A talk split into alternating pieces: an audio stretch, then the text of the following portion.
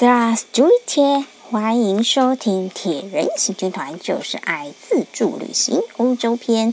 我是什么都爱试试，哪里都想去玩玩的团长神农司。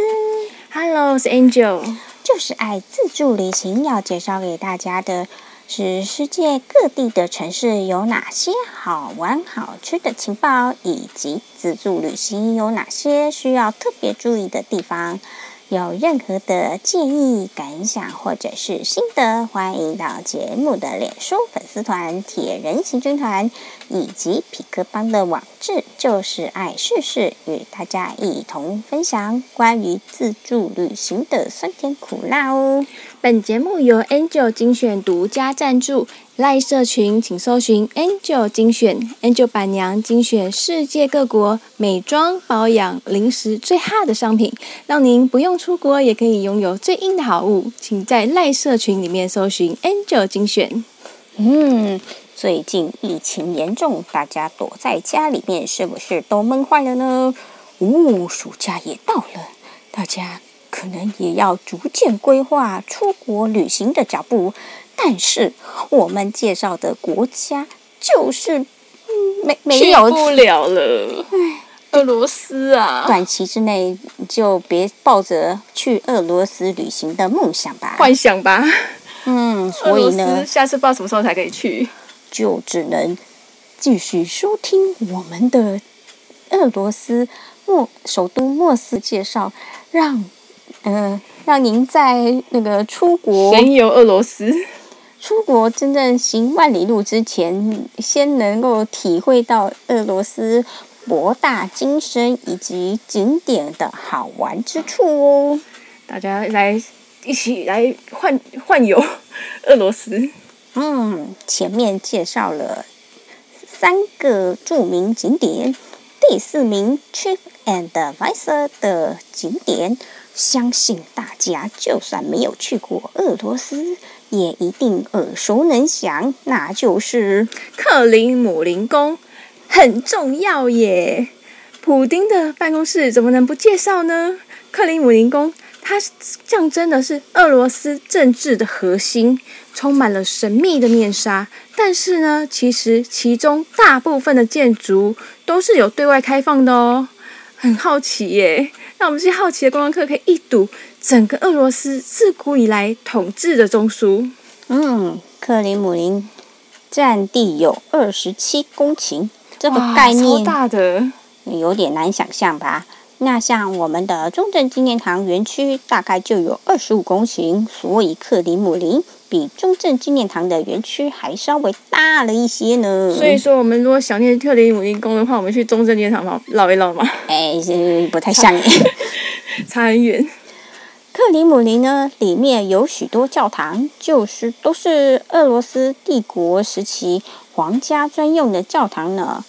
他们四周有围墙和高塔围住，位在红场旁边。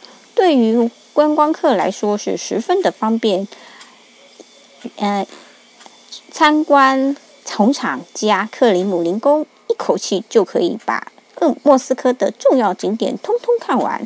克里姆林在西元一九九零年的时候列入了联合国世界文化遗产，有“世界第八奇景”的美誉哟。这个区域自古以来就有人类活动的痕迹，十一世纪就有修筑防御工事的记载。西元一二三七年，蒙古帝国西征，莫斯科就被摧毁了。而后俄罗斯人又在重建，后来蒙古他势力就衰微了，沙皇他的制度他就建立起来了。克里姆林就成为了俄罗斯帝国它的统治中心，四周呢也盖起了高大的围墙以及瞭望塔。那围墙真的蛮高的。嗯，对呀。直到现在呢，大家人们只能从瞭望塔入口进出克里姆林宫。那克里姆林的围墙加起来有两千两百三十五公尺，它的瞭望塔呢有十七座。游客呢都可以从中央的圣三一塔，还有靠近莫斯科河的博罗维奇塔那边来购票进入。在这里要先做个小提醒哦，背包呢是不能进入克里姆林宫的。最好你计划参观的那天你就不要背背包啦。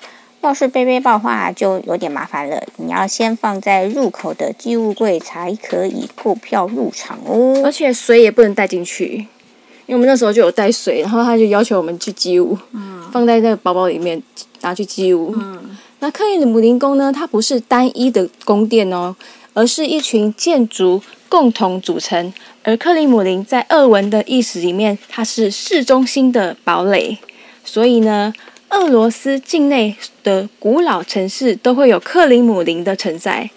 莫斯科的克里姆林两公顷多的范围内，哇，超大的两公顷多呢！它有大克里姆林宫、国立克里姆林宫、多林宫、塔宫、军械军械馆，然后议会大楼、圣母解袍大教堂、圣母升天大教堂、兵器库。主教宫以及十二使徒教堂、圣母安息大教堂、伊凡大大帝钟楼、天使天使长大教堂、圣母圣母领报大教堂等建筑，还有教堂广场、伊凡广场、伊亚历山大花园、机密花园等室外的空间。外围的高塔也有名字哦，分别是。圣三一塔、司令塔、军械塔、博罗维奇塔、供水塔、圣母领领报塔、吉米塔、第一无名塔、第二无名塔、彼得塔、莫斯科河塔、圣康康斯坦丁及海伦塔、警备钟塔、沙皇塔、救世主塔、参议塔。圣尼古拉塔、边角军械塔、中军中军械塔。嗯，你看看，和我们的中正纪念堂园区差不多的空间，要塞进这么多的建筑物，还有公园，还有瞭望塔呢。因此呢，每座建筑物的除了主要最主要的军械馆啦、兵库馆。大克里姆林宫、参议院之外，其他的建筑的规模就不算大喽。而且他们盖得非常的密集，每个建筑物之间的间隔也不算远。你参观完一个地方之后，要走到下一个地方，大概走大概，嗯，应该不用一百步就到了啦，还蛮近的。半天的时间呢，就足够你好好的浏览这个神秘国度。最重要的核心地带喽！好好奇哦，克里姆到底长什么样子呢？我说我们特别特别去逛一些克里姆林宫呢。在克里姆林宫群中，参议院呢就是俄罗斯的总统府。那现在普丁就在那里上班喽，因此警卫非常的森严，不不开放参观。还有旁边的军械坛、军械馆呢，它则是普丁侍卫队的总部，同样也是具戒备森严，外面也有驻守。最好呢，就不要在军械馆跟参议院外面逗留，然后那个照相机最好也不要对着那两个地方走啊，到时候会有警卫赶你走。然后呢，大克里姆林宫虽然有七百个房间。建当初建造的目的是为了定让定居在圣彼得堡的皇室来克莫斯科时候有那个住的地方。那是沙皇尼古拉一世花了十二年来建造的，嗯，是花了十二年建造七百个房间的大宫殿，里面呢可说是美轮美奂。可惜呢，现在被俄罗斯政府作为招待外宾的用途，所以还也没有参开放参观，所以这三个地方呢，就就先绕过去，不要。那个就是军纪军诶军军国大忌，所以绝对不能靠近的。对啊，那那三个地方就先绕过，不要参观啦。观光客可以参观的地方则是有圣母升天大教堂，这是俄罗斯帝国时代最重要的教堂，举凡沙皇登基或是主教交接等重要的仪式，都会在这个教堂里面举行。从外观看呢。圣母升天大教堂，它是拥有五个黄金洋葱头，黄金洋葱头可是孔金耶，而且这是真的黄金做的哦，所以在那个呃晴天的时候看起来真的是金光闪闪的，锐气千条，好漂亮哦，黄金做的嘞，而且又非常大，你从从那一楼看起来也是非常大，非常的巨大，而正面它是有四个半。圆山墙看起来就像是四条吐司排排站，十分的好辨认。里面的壁画跟圣像画可是西元十四世纪起流传下来的珍宝呢！哇，都是宝贝呢，它具有珍贵的历史价值呢。这里也是历代历届的主教他的棺木所在呢。除了圣像画以和主教的墓以外呢。圣母升天大教堂，它具备了超凡的地位。里面呢备有沙皇宝座以及主教的宝座，代表他们统治权力的象征。照理来说，应该是两个宝座，那，怎么还多了一个呢？原来呢，第三个宝座可是恐怖伊凡的宝座呢。恐怖伊凡是谁呢？为什么要恐怖来这样来形容呢？嗯，原来俄罗斯一直以来都是地方封建制度啦。后来就算被蒙古帝国统治，也维持着各地方封建的传统。直到莫斯科大公伊凡四世他崛起了，他击败了蒙古政权，自立为沙皇，常年呢对外征战，拓展帝国领土；对内呢，他则是打击贵族。建立君主专制，改革政治、法律、宗教以及军队的制度。这样讲会不会有点熟悉呢？俄罗斯帝国的创始君主伊凡四世是不是好像秦代的秦始皇一样？像哎，战国时期的春秋时代啊，啊，春秋战国时期的时代就是很多小国林立嘛。然后呢，最后被秦朝的秦始皇。一统天下，就跟我们现在介绍的伊凡四世一样喽。不过呢，他当政的时期要晚得多。他主政的时期主要是在西元一五三三年，相当于明朝的嘉靖皇帝的时候。嗯，这样讲会不会比较清楚明了啦？俄罗斯它文明的开展可是从明朝才开始呢。同时间，世界上，呃，英国呢即将开始展开伊丽莎白一世统治的黄金时期，而在另一端的美洲大陆，印加皇帝国却遭受俄罗斯的，不，却遭受到欧洲他们的攻击，即将消失在地球上。哇，明明清时代的那个世界历史是不是非常的？呃，清晰，感觉上时间都对得起来了。对呀、啊，这样比较清楚明了。呼，讲到这边，会觉得意思是好像还蛮厉害的。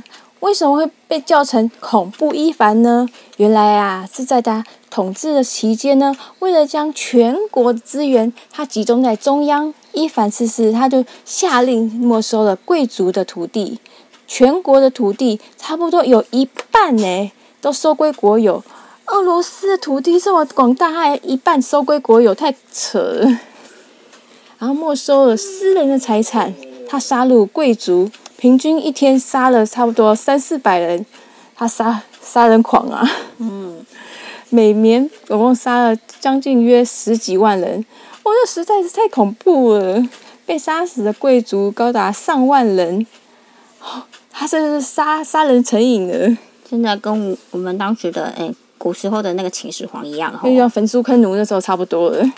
甚至呢，当时最高的宗教领袖菲利普大主教呢，他由于他在公开场合批评沙皇的施政，竟然他就被伊凡四世他流放到边疆去了，最后甚至还被绞杀身亡，就是。嗯，所以说绞死，对啊，呃，勒死啊，勒死，对对对。你以为这样就非常恐怖了吗？要成为连战斗民族都万分恐惧的国君，这些都还不够看。据说伊凡四世生性多疑，脾气暴躁。嗯，想想我们的秦始皇就知道了。他，但是呢，伊凡四世，嗯，他的那个暴政的程度还远远超过秦始皇呢。他最凶残的事迹是，据说他的长子有一次与伊凡四世意见不合，他一怒之下就拿权杖重击他的儿子伊凡伊凡诺维奇，然后呢，他就死啦。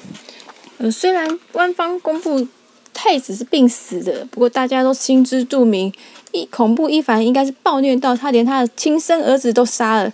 他难道是就是算是被打死的？嗯、好恐怖哦！原本要册封的太子死了，那他的接班人怎么办呢？下场就是他只能把王位传给终于呃成功长大的次子费奥多尔一世。